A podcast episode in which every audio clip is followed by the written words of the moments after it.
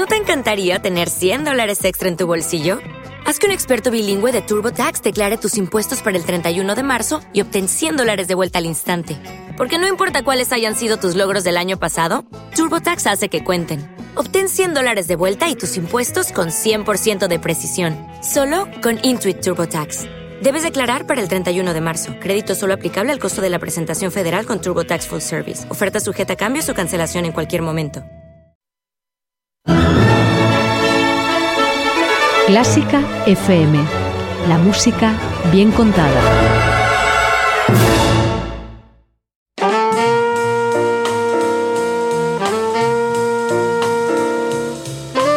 Con el jazz hemos topado. Con Carlos López. ¿Qué tal oyentes? ¿Cómo estáis? Muchísimas gracias por acompañarnos una semana más en Clásica FM y por hacer posible que podamos continuar con más encuentros de esta aventura jazzística.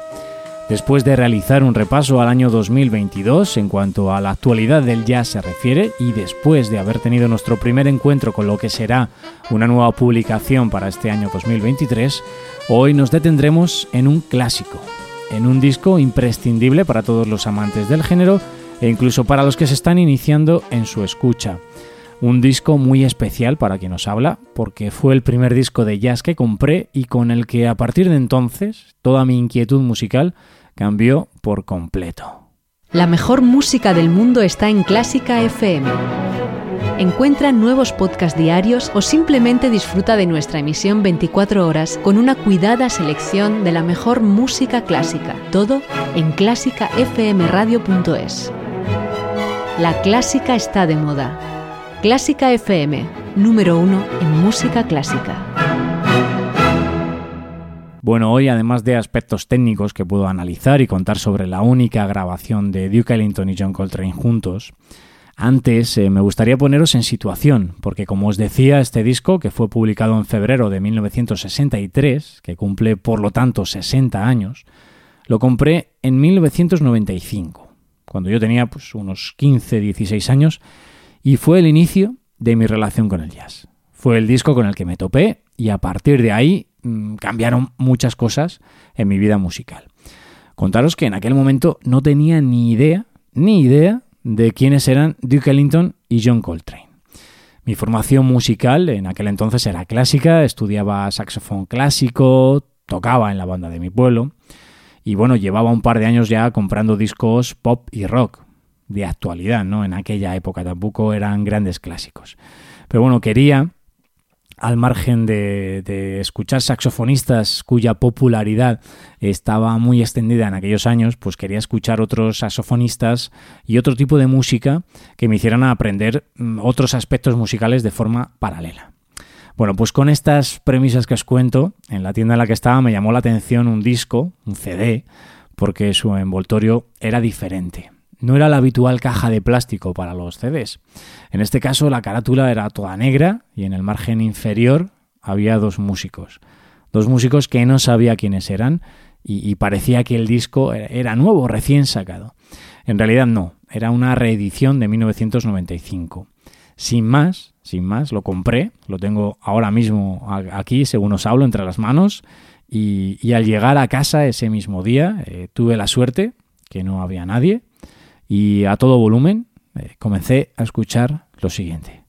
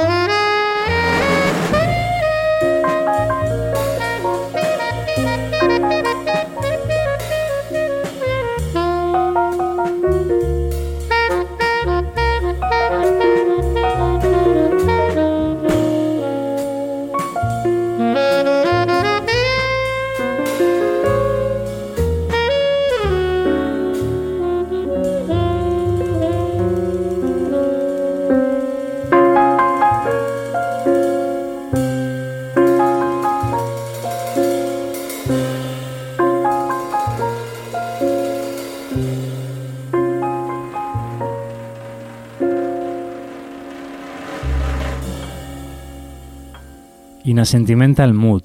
Ese es el título de esta pieza con la que abre el disco, una composición de Duke Ellington que Coltrane abordó con total elegancia y hace que sea una interpretación de referencia desde entonces. No solo para mí, que como os decía, eh, me volvió loco, cambió toda mi perspectiva, sino para prácticamente todo aquel que esté metido en este mundo del jazz. De hecho, otro saxofonista mítico y que había tocado la pieza en innumerables ocasiones con Duke Ellington, que era el saxofonista Johnny Hodges, llegó a decir que la interpretación de Coltrane, al margen de la suya, era su preferida. Para mí también lo es, pero bueno, a partir de aquí eh, voy a dejar los recuerdos al margen, quizá las emociones me sea más difícil y nos vamos a centrar, me voy a centrar en lo que sería este mítico encuentro, esta histórica grabación que no se puede considerar eh, ni clásica ni moderna, sino más bien atemporal. Síguenos en Twitter en arroba clásica FM Radio. Arroba clásica FM Radio. Como tengo el libreto del disco entre las manos, eh, quiero leeros un pequeño texto que dice lo siguiente. Duke Ellington fue puesto en el mundo del jazz para separar a los hombres de los niños. Su comprensión de la armonía y la sonoridad instrumental es más avanzada que la de cualquier otra persona en toda la gama del jazz, y ahí está la razón por la que muchos fanáticos del jazz moderno no pueden aceptarlo. No es que ellos sean demasiado modernos para Duke, sino que Duke es demasiado moderno para ellos. Bueno, dicho esto, leído esto, eh, este disco, este encuentro, fue el principal empeño del productor Bob Thiels en aquel entonces, trabajando para el sello Impulse, y con esta grabación pretendía dar desarrollo a una idea que consistía en presentar a Duke Ellington por turnos, en diferentes discos y junto a músicos influyentes de las diferentes gamas estilísticas del jazz. Duke Ellington ya había grabado junto a Louis Armstrong y Coleman Hawkins, y ahora era el turno de hacerlo con John Coltrane, que en aquella época estaba muy en forma, ya estaba desarrollando nuevas ideas y, la unión eh, podía parecer eh, un choque estilístico importante. Un choque que no fue así, y en realidad lo que se hizo fue tender un puente entre dos generaciones. De hecho, el segundo tema del disco, Take the Coltrane, fue una composición que Duke Ellington realizó para la ocasión y que incluso eh, vais a escuchar, eh, dejó espacio armónico libre para que el saxofonista acometiera su solo sin una nota de acompañamiento del piano.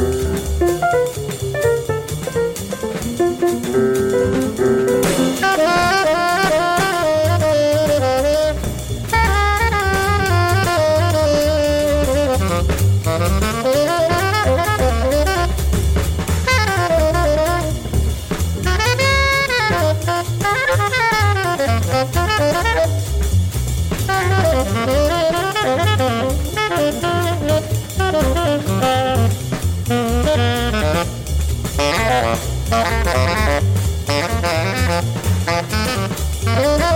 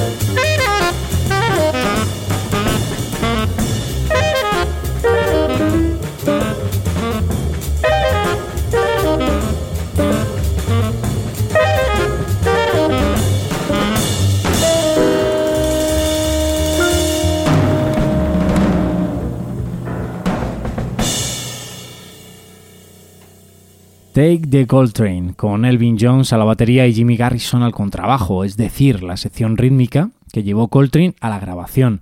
No obstante, también podremos escuchar la sección rítmica de Duke Ellington, que también se la llevó a esta sesión, a esta única sesión de grabación que fue realizada un 26 de septiembre de 1962. Esto indica lo mucho que confiaban ambos en sus secciones rítmicas y por eso en el disco están intercaladas en las distintas eh, piezas que grabaron, un total de siete. Nosotros ahora vamos a escuchar el único tema original que aporta Coltrane al disco. La pieza se titula Big Nick, está dedicada a un antiguo compañero saxofonista de Coltrane de sus tiempos con la banda de Dizzy Gillespie y en ella toca el saxo soprano, el mismo con el que aparece en la portada del disco y que llamó mi atención.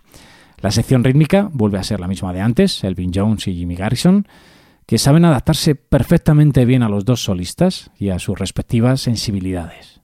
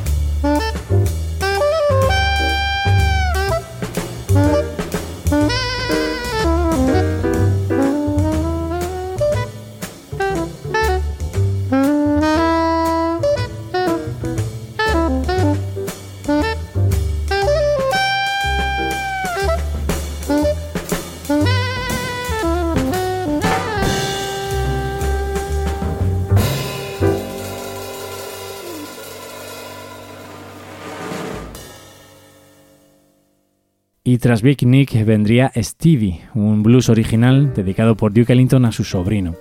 Pero bueno, en este programa no lo vamos a escuchar, aunque bueno, lo estáis eh, escuchando de fondo. Eh, no lo vamos a escuchar porque vamos a dar a escucha al, al único tema del disco que es un estándar, una composición de Billy Strayhorn titulada My Little Brown Book, una pieza que Coltrane aborda de forma muy lírica al principio con un sonido pleno y cálido eh, para explorar posteriormente otras líneas de expresión. La sección rítmica, en este caso, eh, corre a cargo de Sam Woodyard a la batería y Aaron Bell al contrabajo. Duke Ellington se queda con una bella introducción y coda final del tema, además de aportar una sensibilidad única en el acompañamiento.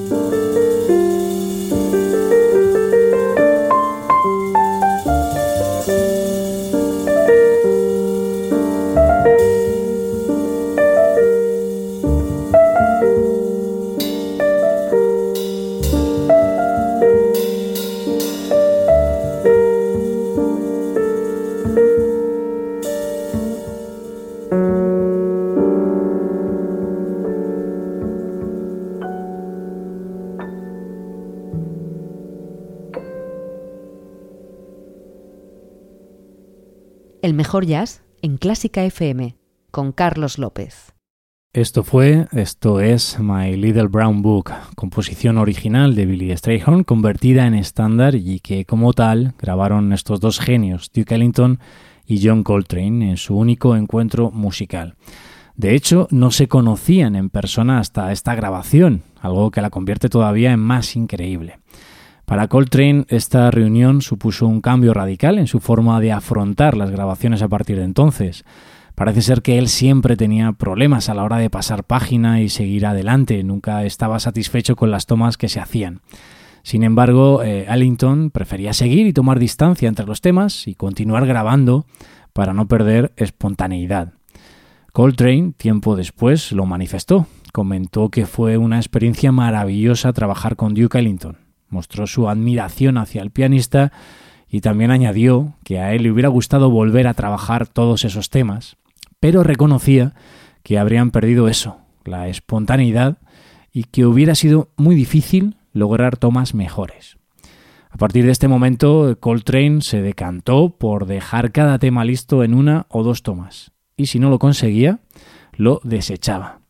Nosotros hoy no vamos a desechar ninguna de las dos piezas que nos quedan, por supuesto, pero os dejo con la penúltima del disco. La última corre de vuestra cuenta para que en casa, en vuestros dispositivos, donde y como queráis, pueda ser objeto de futuro disfrute.